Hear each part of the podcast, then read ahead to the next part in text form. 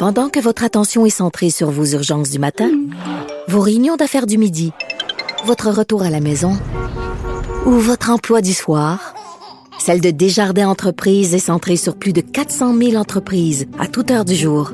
Grâce à notre connaissance des secteurs d'activité et à notre accompagnement spécialisé, nous aidons les entrepreneurs à relever chaque défi pour qu'ils puissent rester centrés sur ce qui compte, le développement de leur entreprise.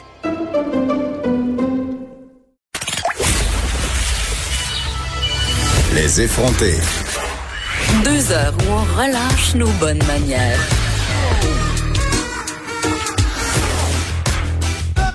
Cube Radio. Bon, c'est le déconfinement et on annonçait aussi une reprise des opérations chirurgicales. On le sait, depuis le début de la pandémie, ce n'était seulement que les opérations jugées urgentes qui étaient effectuées dans la plupart des établissements hospitaliers. Je parle tout de suite avec le docteur François Marquis, chef de service des soins intensifs de l'hôpital Maisonneuve-Rosemont. Bonjour, Monsieur Marquis. Bonjour. Écoutez, euh, neuf semaines de, de confinement quand même, là. C'est très, très long. On pensait jamais se rendre là. Euh, je veux qu'on se parle du, du, déconfinement parce que je vous ai entendu dire, docteur Marquis, que selon vous, ça allait être ça, le véritable défi des Québécois. Ben oui, effectivement, parce que le confinement, là, c'est pas sorcier. Tu dis à tout le monde de rester chez eux, ça prend aucune réflexion. Tu fais juste dire, je dois rester chez moi. Maintenant, quand on déconfine, surtout après une longue attente, et là, enfin, le soleil pointe le nez dehors, puis qu'on n'a pas l'impression que c'est encore l'hiver, le, on va demander aux Québécois de respecter un ordre. Puis là, le déconfinement, c'est exactement comme évacuer un building. Si tout le monde essaie de se tirer par la porte, euh, ça va aller mal. Il faut que les gens soient disciplinés. Et le problème, c'est qu'il va y avoir des règles dans le déconfinement mm. qui vont amener toutes sortes de petits questionnements parce que ça sera pas facile, mais aussi parce que ça sera probablement pas égal de région en région.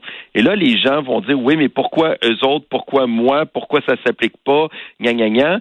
Et c'est là que la discipline va rentrer dans le plus important parce que si les gens écoutent les disciplines ou écoutent pas les disciplines, mm. c'est ce qui va avoir le plus gros impact sur cette fameuse deuxième vague-là. C'est certain, là, on, y échappera pas. Quand on déconfine, il va y avoir une augmentation des cas. OK, ça, là, tout le monde peut le prendre pour acquis tout de suite. Le but, c'est de limiter ça de en faisant un déconfinement intelligent. Si les gens suivent les règles, il va y avoir moins de cas secondaires. Si les gens suivent pas les règles, ben ça se peut que tous les efforts extraordinaires que le Québec a consentis par cet effort collectif-là soit finalement euh, beaucoup moins euh, intéressant parce qu'on va se taper la totale de la deuxième vague. Mais vous savez, docteur Marquis, euh, pendant qu'on était confinés, il y en avait pour qui c'était pas si simple de comprendre cette simple mesure, comme vous dites, ils faisaient toutes sortes d'affaires, respectaient pas les règles, le déconfinement. je veux juste donner un exemple personnel là, qui m'est arrivé moi-même en fin de semaine. Je pense que ça va parler à beaucoup de gens. Tu sais, vous dites, il faut faire appel à notre jugement, réfléchir à chacun de nos gestes. On n'est pas habitué. Moi, j'étais allée à Pépinière en fin de semaine avec mon masque puis mes gants. Puis là, à un moment donné, dans le processus, je voulais savoir telle plante, euh, elle avait besoin de quoi? Évidemment, vous me voyez venir, là, mon gant, il fonctionne pas avec mon téléphone. Fait que là, j'étais comme, ah ben là, il faut que j'enlève mon gant. Il faut, il va falloir que je touche à mon téléphone. Mais là, mon, les sources de contamination, ils sont multiples. Puis c'est les petites erreurs qui peuvent être très coûteuses et ça va être excessivement difficile d'être, selon moi, toujours en hyper vigilance. Au début, on va l'être, mais à un moment donné, c'est comme dans n'importe quoi, on va s'adapter puis on va laisser un peu tomber sa garde. Et c'est ça qui me fait peur, moi. Ben oui et non, dans le sens où euh, la bonne nouvelle, c'est qu'à un moment donné, pas l'hypervigilance, mais le fait de, euh, de faire attention devient une seconde nature. Hmm. Euh, je donne un exemple. Si on demande à quelqu'un de ne pas se mettre les mains dans le visage pendant un après-midi de temps, la plupart des gens sont incapables. Mais je peux vous garantir que 90% 99% de mes infirmières puis de mes inalos aux soins intensifs sont capables de passer une journée sans jamais se mettre les mains dans le visage. Et, ça, ça devient une seconde nature. Donc, pour le problème du téléphone, mettons que le téléphone est contaminé, mettons que mes mains sont contaminées. Le virus, là, il peut pas driller un trou dans la peau humaine. C'est que tant que ces mains contaminées-là ou que ce téléphone contaminé-là se rend pas en contact avec mes lèvres ou mes yeux, honnêtement, ça va bien. C'est ce qu'il faut juste comprendre, c'est comment le virus voyage et euh, euh, s'adapter. Et ce qui va rester vrai à travers le déconfinement, puis qui devrait rester vrai pour le restant de la vie de tout le monde, c'est l'importance du lavage de mains.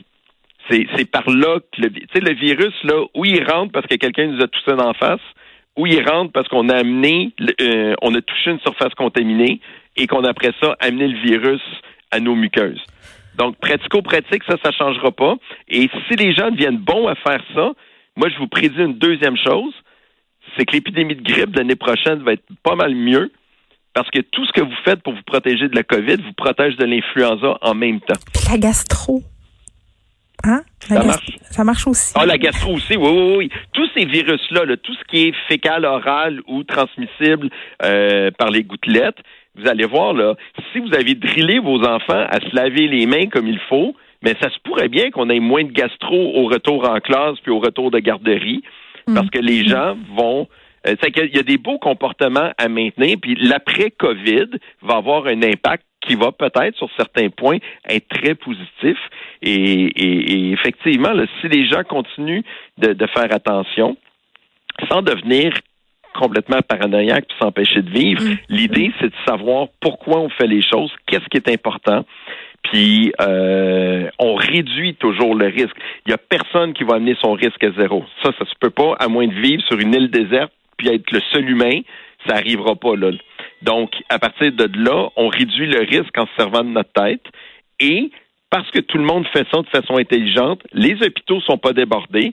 Donc, si on l'attrape, puis qu'on est malchanceux, puis qu'on a besoin d'aller à l'hôpital se faire soigner, ben il y a de la place en masse, puis il y a des ressources en masse. Euh, parlons-en des hôpitaux, parce que l'une des raisons pour euh, lesquelles on retardait, si on veut, le déconfinement de la CMM, c'était justement cette peur de manquer de lits, là, notamment aux soins intensifs. Là, vous l'avez dit tantôt, et c'est normal, qui dit déconfinement, dit augmentation des cas. Est-ce que les hôpitaux sont prêts à ça? Comment vous vous préparez à ce déconfinement? Mais en fait, nous, euh, on est dans l'est de Montréal. Hein. c'est qu'on n'a jamais arrêté de se, on on n'a pas ralenti là pour nous. Euh, c'est la vie continue. Et en fait, c'est surtout euh, le dépistage rapide, c'est de rester aux aguets, c'est de s'assurer qu'on ne va pas contaminer nos zones froides avec des patients euh, COVID. C'est que c'est beaucoup, beaucoup, beaucoup de vigilance, beaucoup d'adaptation, et c'est tout le défi dans un hôpital d'avoir euh, on en a parlé de ça, mais tu sais, l'hôpital dans l'hôpital, de faire en sorte que les patients se croisent pas, de faire en sorte qu'ils vont pas se contaminer à l'hôpital euh, parce qu'ils ont été en contact avec un appareil ou qu'ils ont été en contact avec un patient dans une salle d'attente. Donc, mais c'est essentiellement présentement là, énormément de vigilance, de surveillance et d'organisation pour séparer ces patients-là. Mais de gestion de patients aussi, parce que là, évidemment, à Montréal, on sera pas à, plein régime. Là, on va reprendre 40% si on veut, du volume d'intervention mm-hmm. euh, selon la ministre mais j'imagine que ça crée quand même certaines craintes à des patients qui, justement, euh, sont peut-être un peu euh, rébarbatifs à l'idée d'aller à l'hôpital, même si, là, je vous entends bien, là, vous avez séparé, euh, si on veut, l'hôpital en deux. Mhm. Mais le risque est pas nul. Là. Puis je comprends ces patients-là. Euh, on a eu malheureusement plusieurs patients qui ont attrapé là, le COVID dans les murs de l'hôpital. Il faut pas s'en cacher de ça. Réduire le risque, ça veut pas dire l'éliminer. Maintenant, un patient qui a besoin d'une intervention ou d'un soin, mais il a accès à ses professionnels de la santé. C'est des choses qui se discutent. Donc, est-ce que maintenant est le meilleur moment pour mon traitement, quels sont les euh, tu sais comme par exemple si je suis en attente pour une chirurgie de la cataracte là. Mm-hmm. Bon, c'était vraiment plate de pas voir clair, puis tu sais je pense que l'impact sur ma qualité de vie est extraordinaire.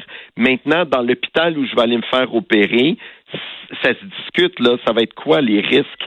Est-ce que je peux le faire en chirurgie d'un jour sans jamais être en contact? Puis pour vous donner un exemple, nous autres, nos salles d'opération, les salles dédiées au COVID sont des salles très particulières dans lesquelles que les cochots vont. On a même séparé les salles d'opération. Il y a des zones de l'hôpital où il n'y a aucun patient COVID qui peut, se qui peut se présenter là. Donc, le risque peut être minimisé. Chaque hôpital va avoir sa recette parce que faut vivre dans nos lieux physiques et avec nos missions particulières. Mais c'est possible de l'attraper quand même si je me rends dans un lieu, en guillemets, froid. Oui, mais c'est aussi possible de pas l'attraper. Et nous, notre expérience à Maisonneuve, ce qui est très impressionnant, vous savez qu'on a probablement le plus gros centre de dialyse au Québec. Mm-hmm. On a un immense centre de dialyse où, naturellement, il y a des gens qui ont besoin de leur dialyse et qui sont COVID positifs. Et donc, on peut pas leur dire, tu reviendras à la fin de la quarantaine. Ils ont besoin de trois traitements par semaine. Et on a réussi, par diligence, surveillance, bonne organisation, à empêcher que les gens normaux attrapent le COVID pendant leur dialyse alors qu'ils viennent obligatoirement trois fois par semaine à l'hôpital. Je trouve ça très encourageant. Ça se dit que ça se fait.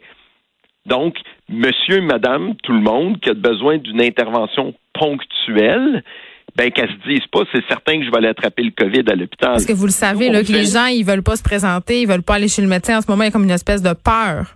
Ben c'est ça. Mais là, cette peur-là, va falloir qu'on en revienne. Et cette, la, de la peur, faut qu'on passe à de la prudence et de la vigilance, mais dans le sens, euh, comment dire, bénin du terme. Autrement hmm. dit, on se lance pas tête baissée dans le premier hôpital en se promenant partout, en touchant tout. Là, ça, ça serait pas une bonne idée. Mais si j'ai besoin, moi là, si mes parents, si mes proches, si mes amis avaient besoin d'une intervention, puis ils me disaient, euh, faudrait que j'aille à Maisonneuve pour une intervention. Hmm. On regarderait ensemble c'est quoi l'intervention. Si l'intervention est nécessaire, ben je dirais go, vas-y.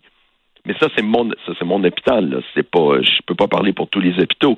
Mais les, les gens dans les hôpitaux, tous les professionnels, autant sur le terrain que dans l'administration, on est tous conscients que la dernière chose qu'on veut, c'est donner le COVID à quelqu'un. C'est comme exactement l'inverse de ce qu'on veut faire dans la vie. Donc, les efforts sont déployés. Les gens prennent ça euh, très, très, très au sérieux le risque zéro n'arrive pas. C'est normal que le patient ait cette inquiétude-là. Maintenant, c'est toujours la même chose en médecine. Est-ce que le risque en vaut les bénéfices? Et si c'est pour se faire enlever un ongle incarné, je pense que ça vaut pas la peine de prendre aucun risque. Si c'est pour se faire remplacer la horte, peut-être que ça prend, euh, c'est acceptable de faire le risque. Vous entendez? Donc, faut, faut discuter, c'est du cas par cas, et les médecins, on est là pour ça, euh, comme on l'aurait fait de toute façon pour n'importe quelle intervention chirurgicale. Il y a toujours des risques, que ce soit de l'infection de plaie. Ici, il y a une infection par COVID qui s'est rajoutée dans les risques. Mais pour nous, de discuter avec nos patients des avantages et des risques, ça fait partie du quotidien. C'est juste que maintenant, il y a un nouveau risque qui s'appelle COVID et que peut-être pour certaines interventions, ça n'a pas d'impact et peut-être que pour d'autres interventions, ça a des gros impacts. Très bien, docteur François Marquis, chef de service des soins intensifs de l'hôpital Maisonneuve. Rosemont s'est parlé par rapport à ce déconfinement et la reprise des opérations chirurgicales. Et j'ai envie de vous dire que euh, les autorités de santé publique prévoient publier un guide des rassemblements et des pratiques acceptables en temps de pandémie d'ici quelques et ça pourrait répondre à nos questions parce que on le sait, on a de la misère à avoir des, euh, des réponses claires. Parfois, c'est vraiment du cas par cas. On se demande, par exemple, si on a le droit de faire telle ou telle chose. Par exemple, de prendre une bière avec ses amis dans la cour en arrière si le 2 mètres de distance est respecté.